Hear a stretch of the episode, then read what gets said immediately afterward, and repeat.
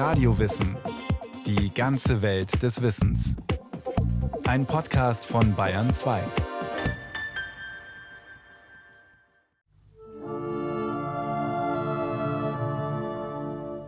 Well, Madame Callas, even though I've been looking forward to it for so long, it's a surprising experience to sit and talk to a legend and to find her so pretty and girlish looking.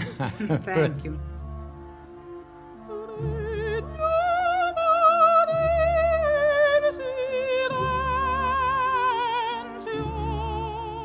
Diva, lateinisch, die göttliche.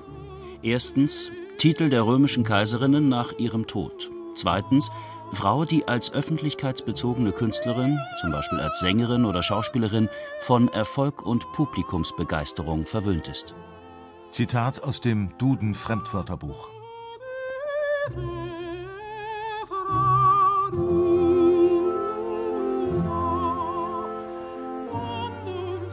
Der Zauber der Callas ist eine Qualität, die nur wenige Künstler besitzen. Etwas Besonderes, etwas anderes. Es gibt viele gute Künstler, aber nur wenige haben diesen sechsten Sinn, diese zusätzliche Qualität, die sie vom Boden abheben und zu Halbgöttern werden lässt. Sie hatte es. Der italienische Filmregisseur Franco Zeffirelli.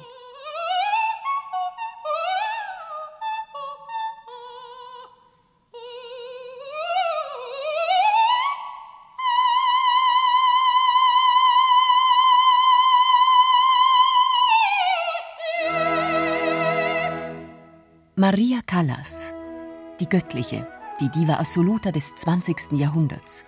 Auch oder gerade die klassische Musik hat ihre Ikonen, deren Aura größer als das Leben ist.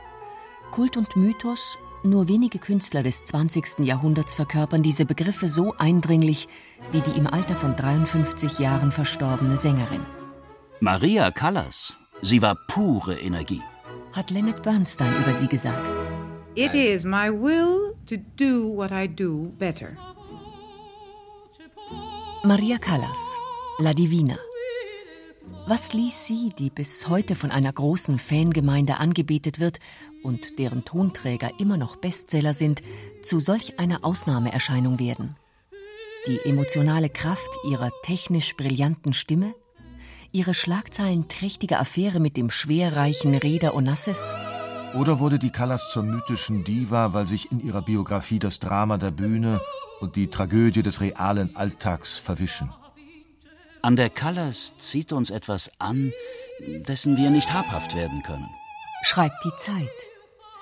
Der Dirigent Antonio Votto. Es ist töricht, von ihr nur als Stimme zu reden. Man muss Maria Callas ganzheitlich sehen.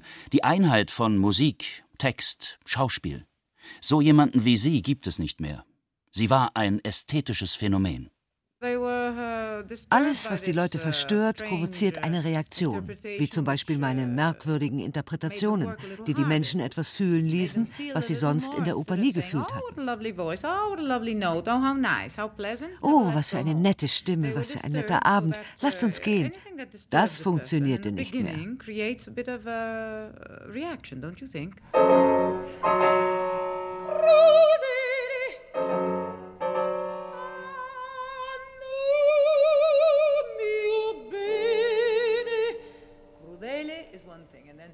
Maria Callas als Lehrerin. Meisterkurs an der Juilliard School in New York. Wie viele Möglichkeiten es doch gibt, das Wort crudele zu interpretieren. For instance, crudele, there is an explanation why we don't use and why I use it after ah no mio bene and then later on it depends on the word, the expression.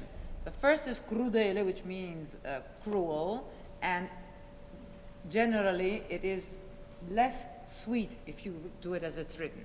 If you do it crudele, it's uh, less in style.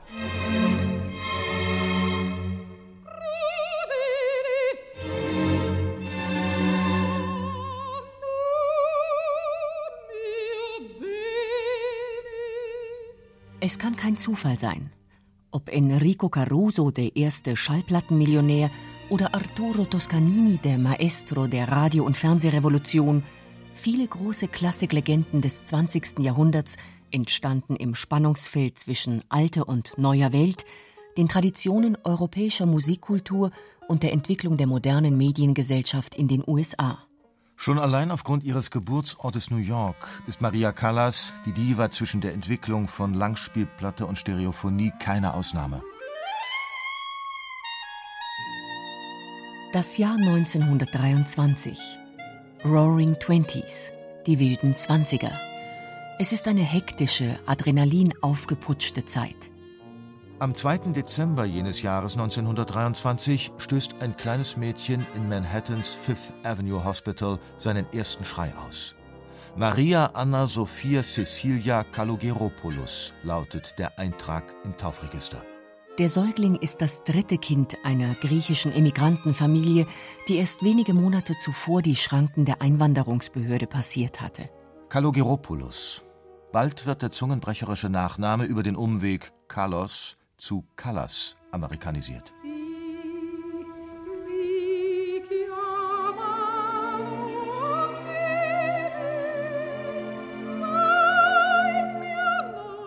Ich denke, das Geheimnis von Maria Callas war ihre Willensstärke. Sie war von Geburt aus keine Schönheit. Sie war dick, korpulent, ungraziös, aber auf der Bühne hat sie sich in die vielleicht schönste Frau verwandelt. Der Dirigent Nicolas Reschigno. Music has to be well performed. So you see, you set yourself a standard, which is always a whip. Musikalische Perfektion sei eine absolute Verpflichtung, sagt Maria Callas.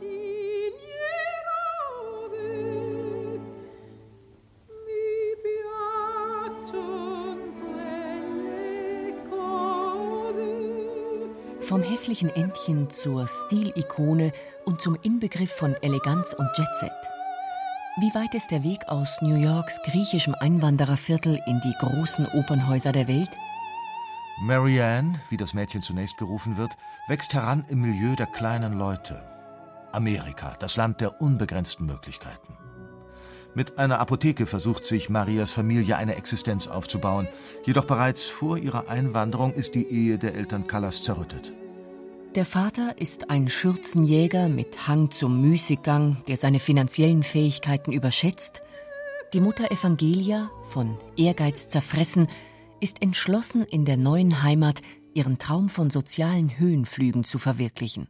Das musikalische Talent, das sie bei ihrer Jüngsten entdeckt und das sie mit unerbittlicher Disziplin zu formen versucht, ist Öl ins Feuer ihrer Ambitionen. No, decidedly no. Children should not be given this responsibility. Children should have a wonderful childhood. I had not had it. I wish I could have. Ihre Mutter habe ihr die Kindheit genommen. Das könne sie ihr niemals verzeihen, wird der bejubelte Opernstar Maria Callas später sagen.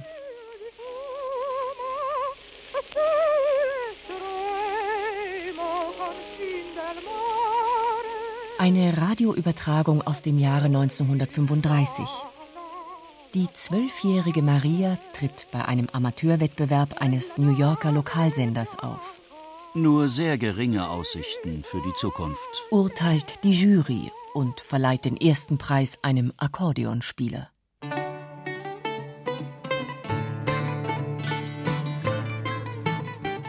Im Jahr 1937 trennt sich das Ehepaar Callas. Desillusioniert kehrt Mutter Evangelia mit Maria und deren älterer Schwester nach Griechenland zurück. Obwohl sie das Mindestalter noch nicht erreicht hat, gelingt es Mutter Callas, ihre singende Tochter ins Nationalkonservatorium von Athen einzuschleusen. Ende der 30er Jahre ist Maria ein pummeliger Teenager mit einer Glasbausteinbrille gegen ihre extreme Kurzsichtigkeit. Dennoch lassen ihre stimmlichen Möglichkeiten ihre Konservatoriumslehrer aufhorchen. Ihre Fortschritte waren phänomenal.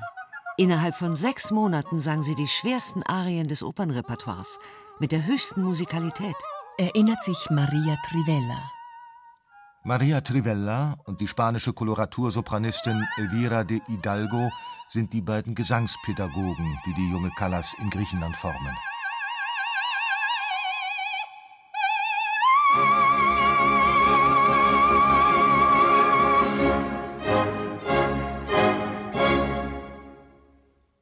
Erste Karriere wird Maria Callas ihre Athener Lehrjahre nennen. Es ist eine Zeit, die vom Zweiten Weltkrieg und deutscher Besatzung überschattet ist. Ihr Bühnendebüt begeht die erst 14-jährige Sopranistin in einer Studentenaufführung von Mascagnis Cavalleria Rusticana. Ihren professionellen Einstand feiert sie als Beatrice in Franz von Suppes Boccaccio. Sie ist eines dieser gottgegebenen Talente, die man nur bewundern kann staunt die Presse. In der Regel benötigen Stimmen Zeit, um sich zu entwickeln. Maria Callas ist sofort da. Im September 1945, kurz vor ihrem 22. Geburtstag, verlässt sie Griechenland an Bord der Stockholm, um in den USA Ruhm und Erfolg zu suchen. Da hat sie bereits etwa 60 Mal auf einer Opernbühne gestanden.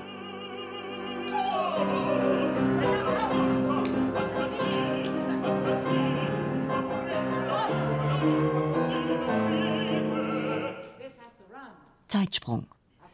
Der Weltstar Maria Callas als Gesangsprofessorin. Ein Mitschnitt aus der New Yorker Juilliard School.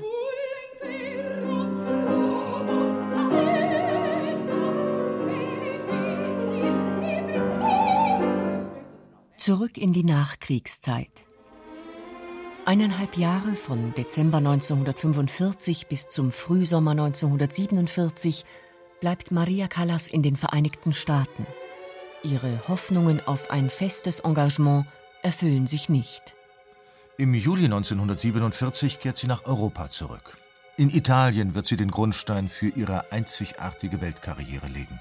Francesco Siciliani, Operndirektor in Florenz und an der Mailänder Scala. Im Oktober 1948 rief mich Serafin an. Tullio Serafin ist einer der renommiertesten italienischen Dirigenten der Nachkriegsjahre.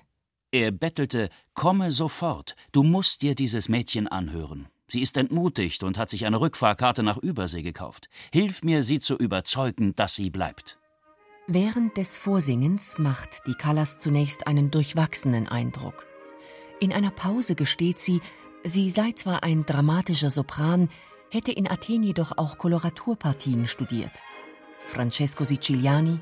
Also gut, meinte ich, warum können wir nicht so etwas hören?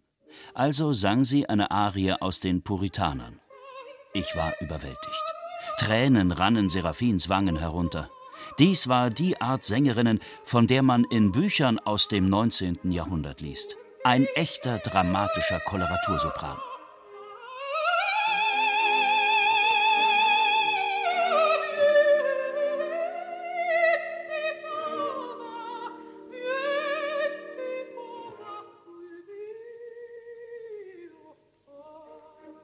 Ein dramatischer Koloratursopran, dessen Stimmumfang vom Alt bis zum Sopran reicht.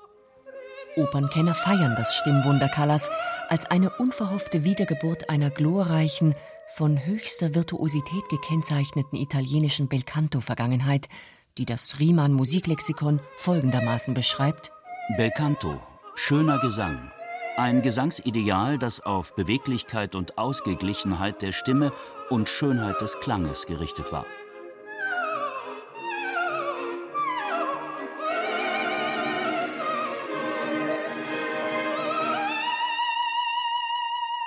Die Stimme der Callas faszinierte jedoch zusätzlich durch ein irrationales Charisma, das über gesangstechnische Finessen hinausging.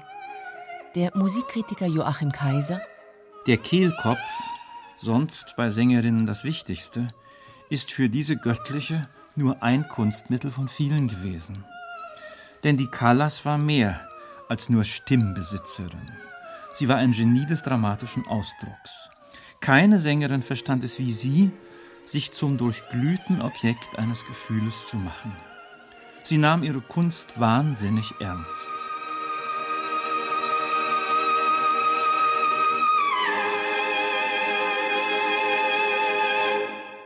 Der Opernmythos Callas lässt sich nur unzureichend mit musikalischen Begriffen erklären. Wer die Bühnenwirkung der Göttlichen verstehen will, der schenkt am besten denjenigen seine Aufmerksamkeit, die Maria Callas einmal im Rampenlicht erlebt haben.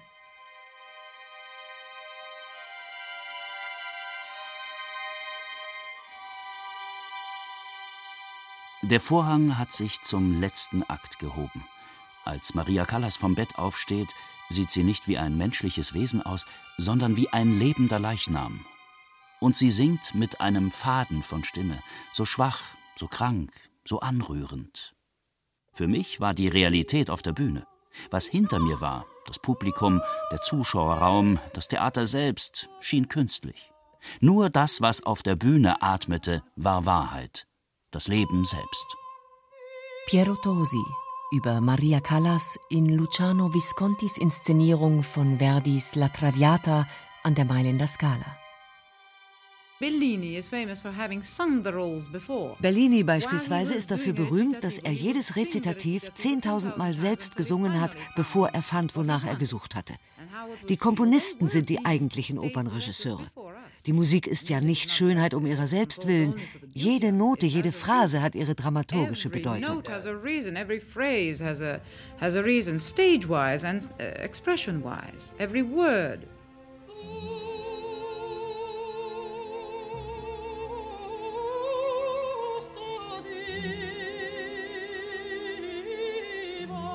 La Divina Callas. Maria Callas, die Göttliche. Das Jahr 1949 markiert den entscheidenden Wendepunkt in der Karriere der jungen Sopranistin. Wenig später heiratet Maria den 28 Jahre älteren Zementfabrikanten Giovanni Battista Meneghini. Der wohlhabende Italiener, ein gesetzter Mann mit Glatze, übernimmt das Management seiner Frau.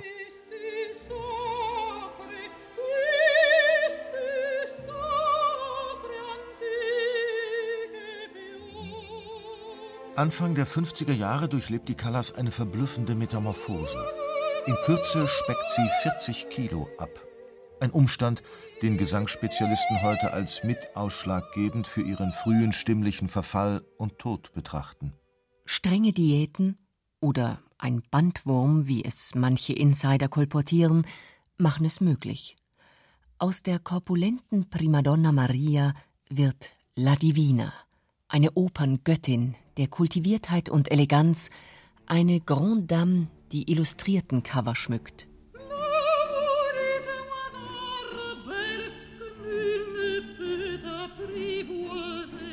In den 50er Jahren eilt die Callas von Triumph zu Triumph.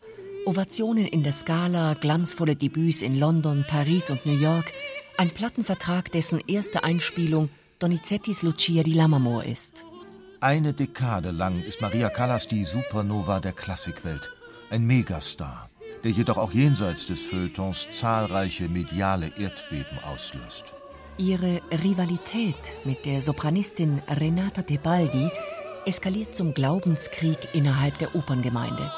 Und als sie in Rom 1958 vor den Augen des italienischen Ministerpräsidenten eine Aufführung von Bellinis Norma nach dem ersten Akt abbricht, wird dies zu einem Politskandal von heute unvorstellbaren Dimensionen.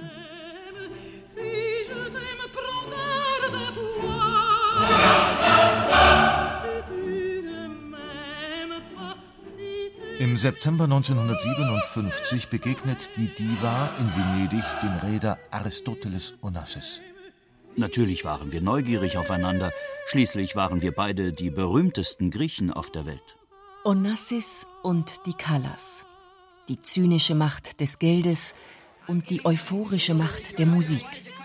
Es ist eine Liebe, die keine Erfüllung findet. Die Diva ist erschöpft. In Paris fällt sie im Mai 1965 auf offener Bühne ins Koma. Sie zieht sich aus dem Opernbetrieb zurück. Sie lässt sich scheiden und hofft auf ein Eheglück mit Onassis. Der Milliardär heiratet jedoch nicht sie, sondern die Präsidentenwitwe Jackie Kennedy. Ich bin ein schrecklicher Pessimist. Manchmal glaube ich, ich bin unfähig, Dinge gut zu machen. Ich will alles besser machen und verliere dann dennoch die Kontrolle. You think you're doing nothing good, so that, in other words, that pulls down your uh, im Jahre 1973 wagt die Callas ein verzweifeltes Comeback. Der befreundete Tenor Giuseppe Di Stefano überredet sie zu einer gemeinsamen Konzerttournee. Zwar liegt das internationale Publikum der legendären Diva immer noch zu Füßen, künstlerisch dagegen geraten ihre Auftritte zum Debakel, was die Presse mit kopfschüttelndem Entsetzen kommentiert. So bietet sich auf der Bühne ein anrührendes, fast erschütterndes Schauspiel. Eine große Sängerin, eine Sängerin von immer noch unerhörter Ausdruckskraft, kämpft angstvoll und verunsichert um Fassung. Das Abschlusskonzert ihrer Reise gibt das Paar Callas di Stefano am 11. November 1974 im japanischen Sapporo. Der Schlussvorhang fällt unspektakulär. Denn niemand ist sich an diesem Abend bewusst, dass die Stimme des Jahrhunderts zum letzten Mal in Scheinwerferlicht getreten ist. Die wenigen verbleibenden Jahre ihres kurzen Lebens verbringt die Callas zurückgezogen in ihrer Pariser Wohnung im noblen 16. Arrondissement. Sie ist psychisch und physisch ausgebrannt. Die Intensität der Bühne und private Enttäuschungen haben ihren Tribut gefordert. Am 16. September 1977 bricht sie nach dem Aufstehen zusammen. Ihre Lippen verfärben sich blau. Ein herbeigerufener Arzt kann nur noch den Tod der 53-Jährigen feststellen. Nach einer unprätentiösen Trauerfeier wird der Leichnam der Sängerin eingeäschert, überraschend schnell und ohne Autopsie. Jedoch auch posthum sorgt die Diva für Schlagzeilen. Weihnachten 1978 verschwindet ihre Urne unter mysteriösen Umständen aus der Grabnische auf dem Pariser Friedhof Père Lachaise, um wenig später wieder unversehrt aufzutauchen. Für einige Zeit werden die sterblichen Überreste der größten Sängerin des Jahrhunderts in einem Bankschließfach zwischengelagert, ehe ihre Asche, wenn es denn wirklich ihre Asche ist, den Wellen des Ägäischen Meeres übergeben wird der britische Autor Norman Leprecht. Jede Generation bringt in den darstellenden Künsten ein oder zwei Talente hervor, die so eigenwillig sind, dass man mit ihnen nur schwer umgehen kann. Das nennt man für gewöhnlich Genie. Sie lassen sich keiner Konvention zuordnen. Ihre Subversivität untergräbt die geordnete Routine eines Systems, das die Macht hat, Mittelmäßigkeit zur Größe emporzustilisieren unbändigere göttliche Gaben aber nicht im Zaum halten kann. Maria Callas war eine solche Erscheinung.